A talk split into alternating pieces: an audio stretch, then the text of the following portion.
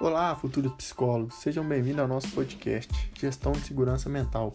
Hoje falaremos sobre a saúde do trabalhador e, de início, devemos assumir que o trabalho tem um papel estruturante na vida cotidiana do homem contemporâneo e na própria construção da condição humana e da sociedade. Isso é um fato indescritível. Outra realidade é que hoje vivemos de um modelo econômico capitalista. Nesse modelo, predomina a exploração do homem, e a cada dia essa exploração vem se tornando menos humana esses fatos são incontestáveis e fica evidente no filme Você Não Estava Aqui, de Ken Loach. Agora, Sara, conta um pouquinho pra gente como eram as condições de trabalho e a rotina do Rick, personagem principal do filme, e como isso afetava sua família, analisando o filme como matéria da psicologia organizacional do trabalho.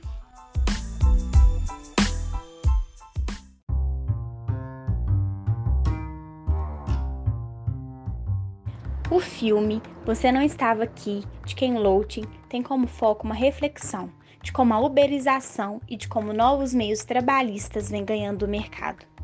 A história é de uma família que lutava para pagar suas contas e para adquirir uma casa própria.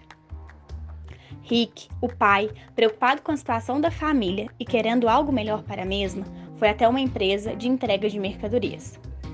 Ela contratava mas as pessoas não eram funcionárias e sim trabalhavam de uma forma terceirizada. Elas mesmo colocavam seu horário. Rick, ao ser contratado, teve que comprar uma van para fazer entregas e teve que vender o único carro da família que sua esposa usava para trabalhar, o que prejudicou a mesma.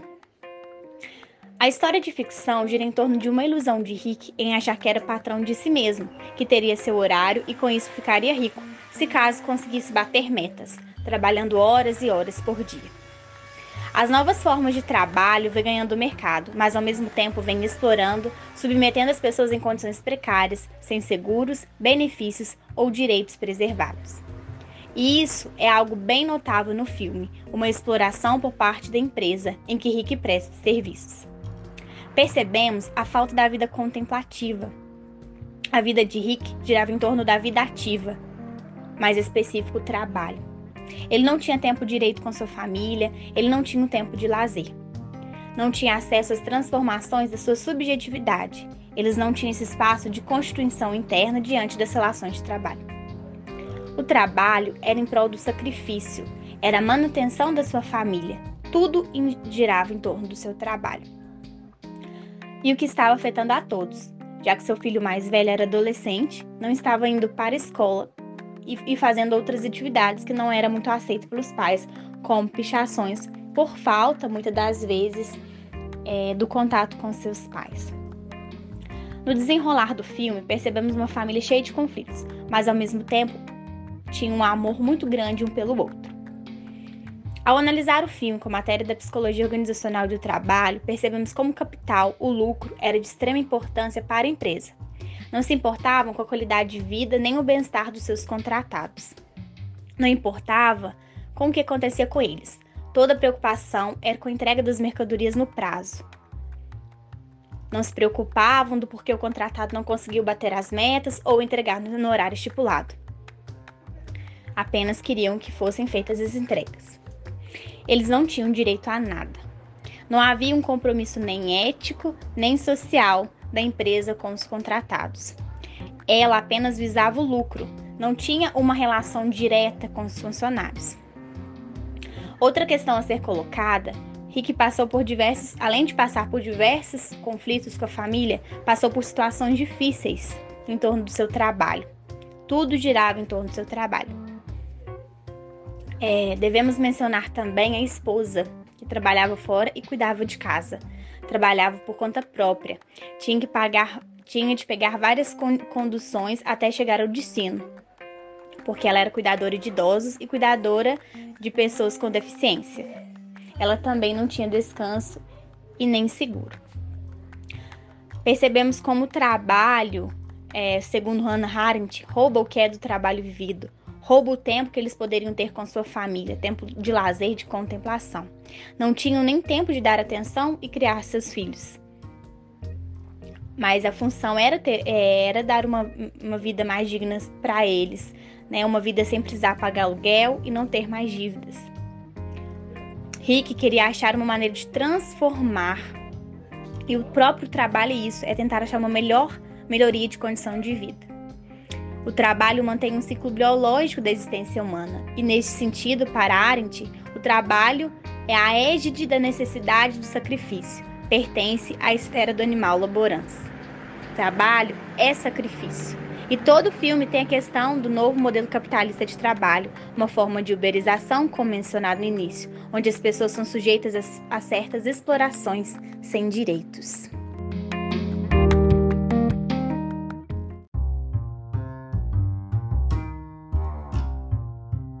Falando sobre o assunto do trabalho, exploração do trabalhador, eu não poderia deixar de falar de um filósofo muito famoso, amado por uns, odiado por outros, mas o fato é que ele conseguiu mexer com as estruturas da sociedade através de seu livro O Capital, que é discutido até hoje no mundo inteiro. Karl Marx, um de seu ponto central é a exploração do trabalhador.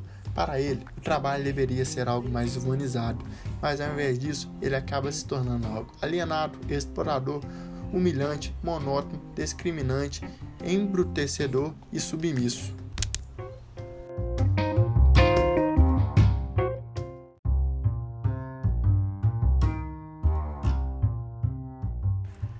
Voltando ao filme, pode-se perceber que ocorre uma catástrofe familiar na vida de Rick. Uma família sendo destruída pelo capitalismo. Nota-se que tanto Rick quanto sua esposa se encontram sem nenhum direito trabalhista. Agora, estamos com a convidada, Carla Zampieri, colaboradora de uma grande multinacional. Carla, gostaria de te perguntar qual a sua opinião sobre a rotina de Rick.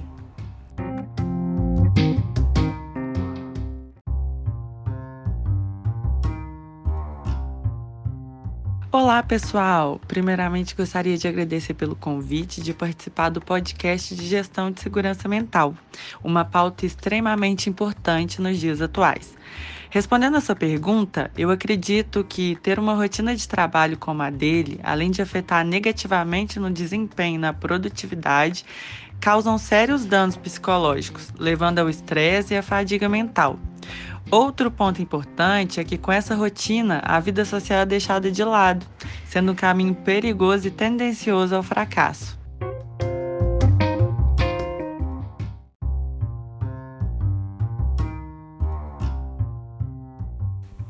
Obrigado pela participação, Carlinha. Destaque que a saúde do trabalhador deve ser prioridade em qualquer empresa e devemos considerar que a saúde se refere ao dualismo entre a mente e o corpo, mas saliento que há uma dificuldade do próprio trabalhador em assumir a condição de doente e procurar ajuda, por medo de perder emprego, principalmente quando a adoecer perneia a zona do psiquismo, algo que não é visível e também não é comum ao indivíduo atribuir seu sofrimento a ele. Esse problema influencia a qualidade de vida do indivíduo e ocasiona um diagnóstico tardio, aumentando a possibilidade de haver um mascaramento de transtornos psíquicos.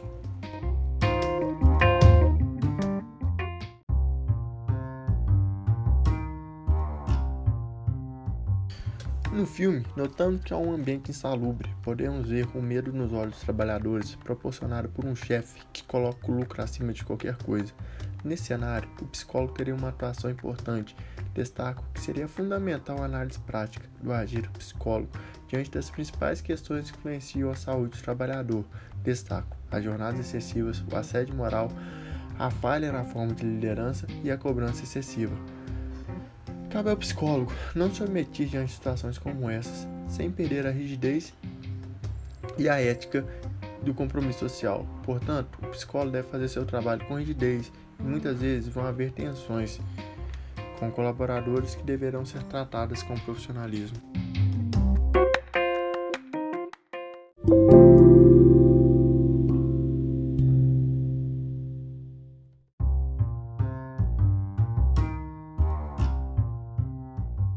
E para finalizar o nosso podcast, eu vou chamar a Amanda para falar um pouquinho sobre as relações ética e moral que é dever do psicólogo nas organizações e como elas podem melhorar o ambiente da empresa. Com você, Amanda.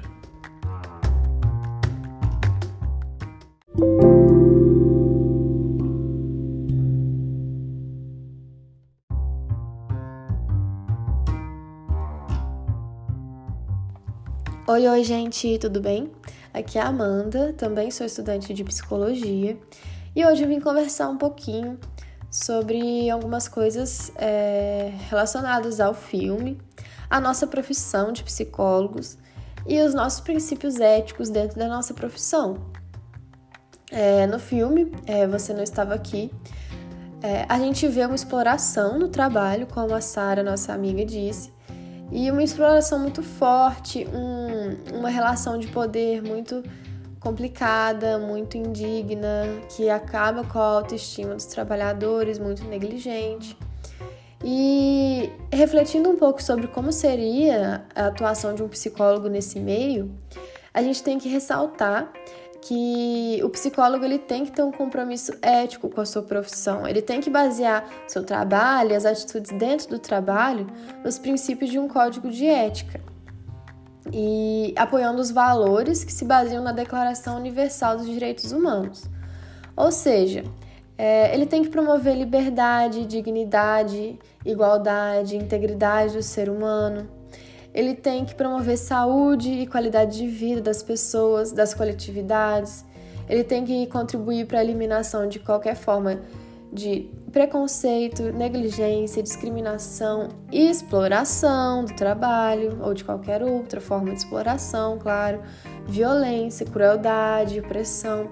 Então, ele tem uma responsabilidade social, ele tem que analisar de forma crítica e histórica, né, historicamente, a realidade política, econômica, social, cultural do ambiente que ele está trabalhando, está atuando ele tem que atuar com responsabilidade, por, ah, né, aprimorando, é, fazendo um aprimoramento profissional contínuo na sua área, ou seja, é, continuar realizando pesquisas é, científicas no campo, né?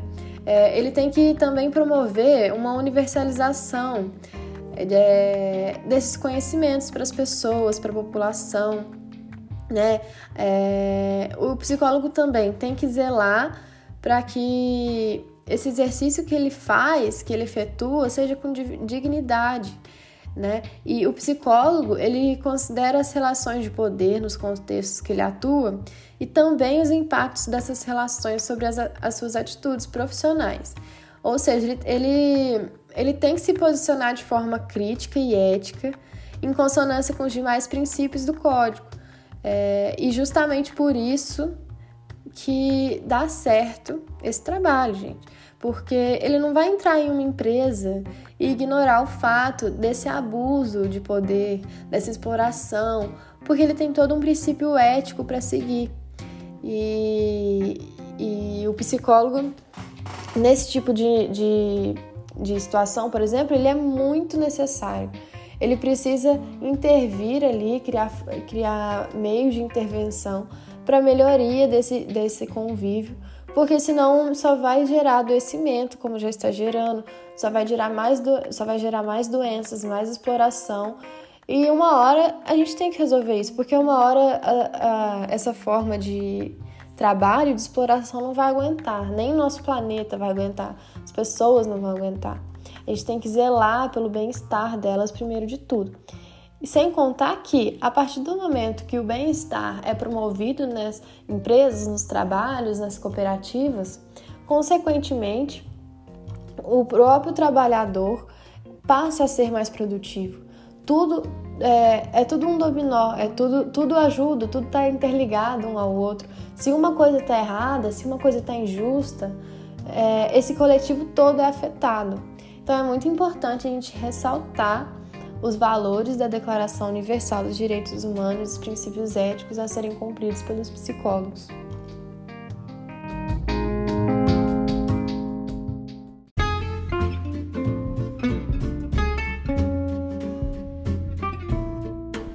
Amanda, muito obrigado pelas palavras. Obrigado a você, ouvinte. O nosso podcast termina aqui. Abraço, gente. Até a próxima.